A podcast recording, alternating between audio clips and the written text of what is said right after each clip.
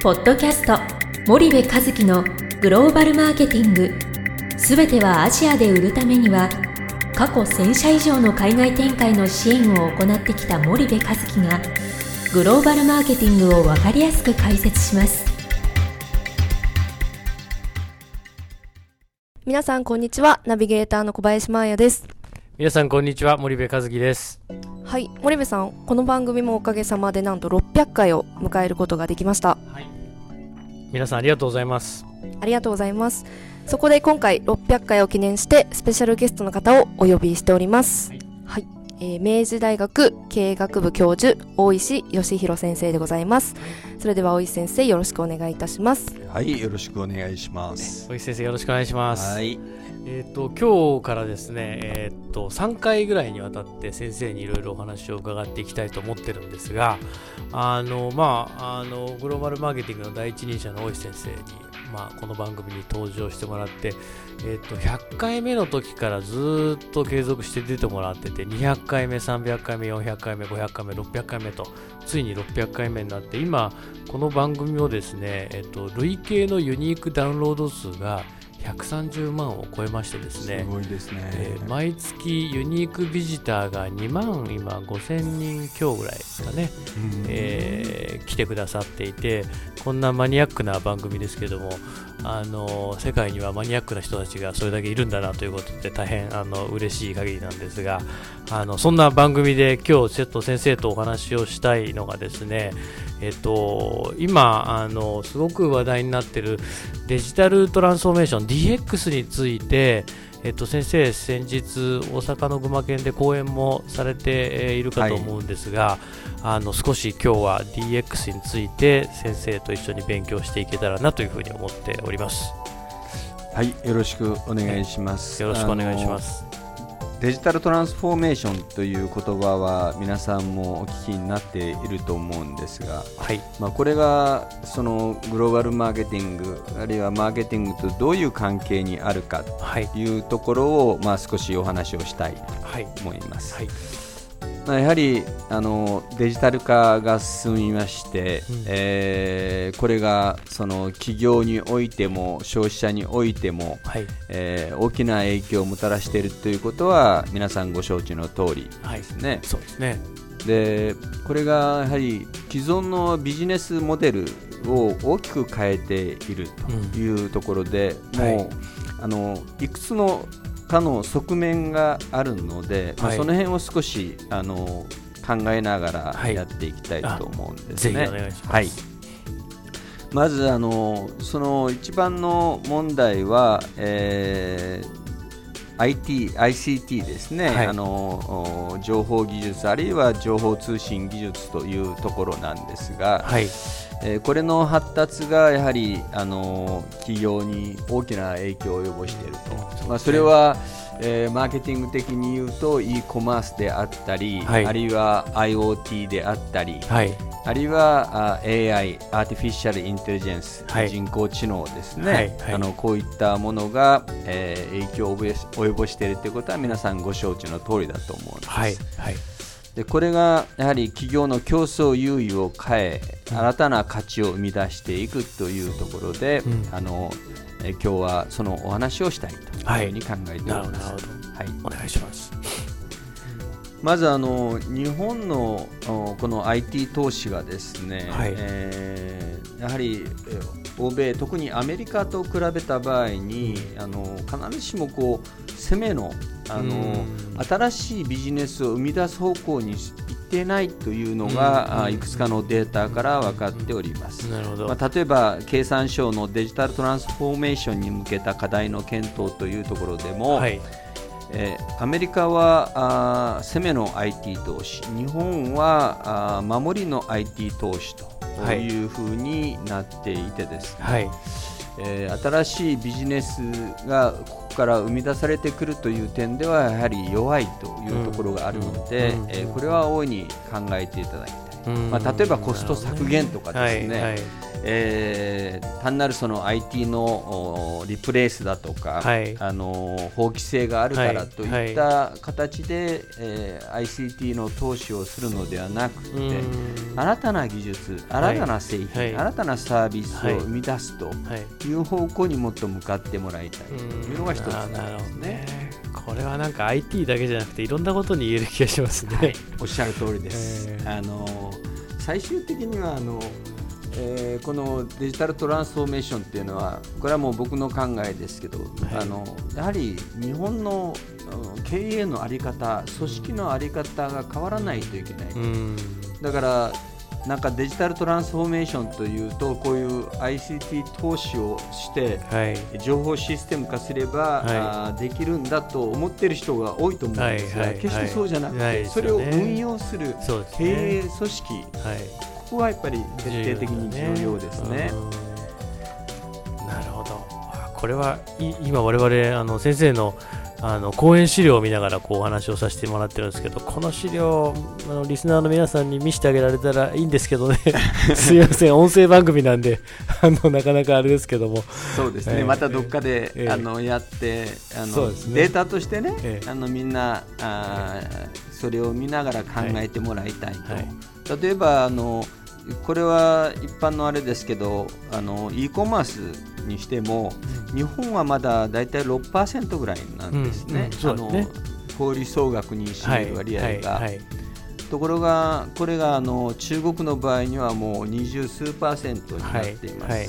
でもちろんあの商材によって、えーアパレルとかですね、はいはい。電気製品とか、はい。そういったものはもっと高いはい。数値になってくるわけです。はいで食品等はどうしてもやっぱり、あのー腐敗したりするんで、うんあの比率はまだ低いんですけども、そうですね。はい。これも今急速に上がっている。で韓国、イギリス、えー等々ももうあの15%超えてますし、アメリカもほぼそのくらいに来ている、はいはい。だから日本にいると、日本はあの小売店舗が超密なんで、はいあのチャンネルの発達が非常に、えー進んでいますので、はいまあ、e コマースがこんだけ進んでると言っても、はいせいぜい6%ぐらい。そうですね。はいだけど、これを世界的に見ると、えーもっとおはるかに進むということですね。そうですね。そこを考えていかなきゃいけない。うんうんうんうんなるほどなるほど。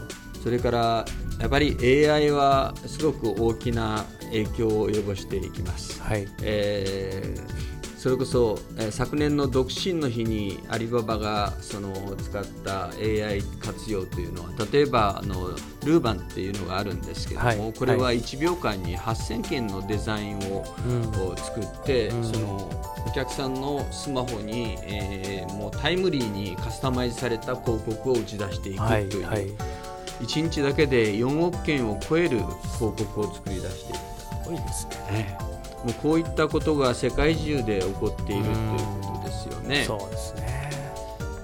中国は本当このあの AI に関してもあの先先に行ってしまったというか。あのこんな感じじゃなかったんですけどね、そうそうそう10年、15年ぐらい前はね。まあご承知の通り、あのねスマホ決済というのももう完全に中国の方が進んでますしね。えーあのそういう点でえー言って、じゃあ日本が全くそれに遅れているのかというと、はいおまあいろいろなチャレンジはなされてきていると、はい。お例えばその B2B の分野でもマーケティングオートメーションとかですね、DMP とかはい。CDP と言われるようなものもあります。はい、はい、それから今あのちょっと注目しているのは九州のスーパーのトライアルという、小売業の中で非はい。常に AI を活用したものがやっていると。いうところもありますしうん、えー実はあの山陽食品といううラーメン、はい即席麺を、ええええあのやっているところでもですね、はい。はいあの取締役の高橋さんの説明によると、はい、やはりあのこのデジタルトランスフォーメーションに向けて、えー大きく今舵を切っているということでした。うーん。ですから、まあ、そういう点で考えるとですね、はい。あの経営層のお見方、資格、はい。考え方でですね、はい、あの変化していくであろうと、うん。マーケティングも大きく変化していくであろうと、うん。そういう点でぜひ経営のはい。組織の在り方、うん。意思決定のスピード、うん。評価制度でうん。すね、部門間連携、はい。まあそういったところを見直していただきたいとうんふうに考えています。なるほどなるほどこれなんかあれなんですよね先生だから DX って今すごくこう流行り言葉になってますけどじゃあその何かをこうデジタル化すればみんなそうなるかっていうとそういうものではないですよってことを先生おっしゃっていて、その根幹の部分が変わらないといくらデジタルトランスフォーメーションしようとしてもトランスフォーメーションしきらないっていうおっしゃる通ことを。おっしゃってるわけですよね。で日本は残念ながら、えー少しこう出遅れて、まあ、アメリカと比較してももともとその辺りが出遅れていたのに、中国にもだいぶこうお追い抜かれてしまっている状態になっているっていうこの前、ですよね2週遅れだと言ったら、ええある企業の方に、いやいや、3週遅れてますと言われましたね。そうですよねそのくらい遅れてます。これこれからだ大丈夫なんですかねそのデジタルトランスフォーメーションをししないといけないわけですよね我々は。だからみんなで頑張ろうというのが私のメッセージなんですけど、あのやれるんです。あの、うん。例えば IoT とか、えいわゆる製造業の分野で言えば、やはり、まあ、ドイツが進んでますけども、あの日本も決してそれでは負けていない。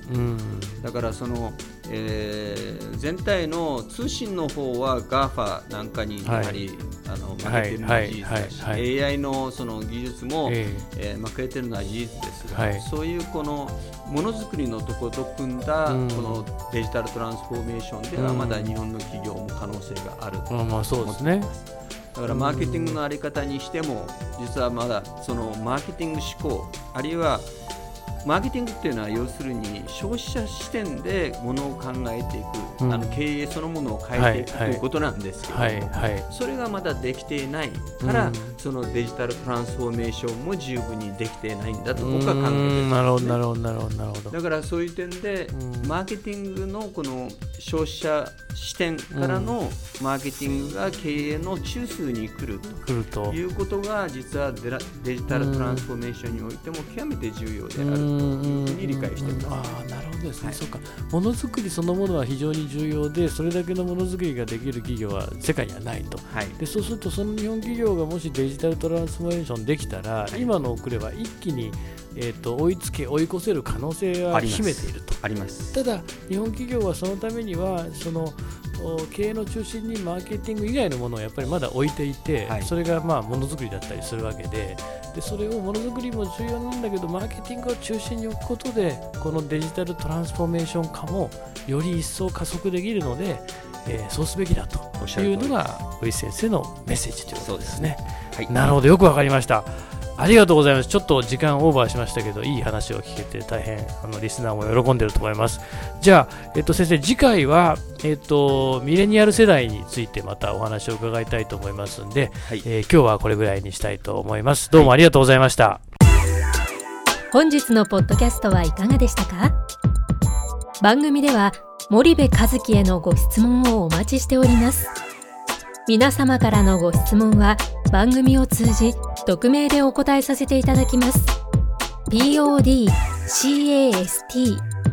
アットマーク spydergrp.com ポッドキャストアットマークスパイダー grp.com までたくさんのご質問をお待ちしております。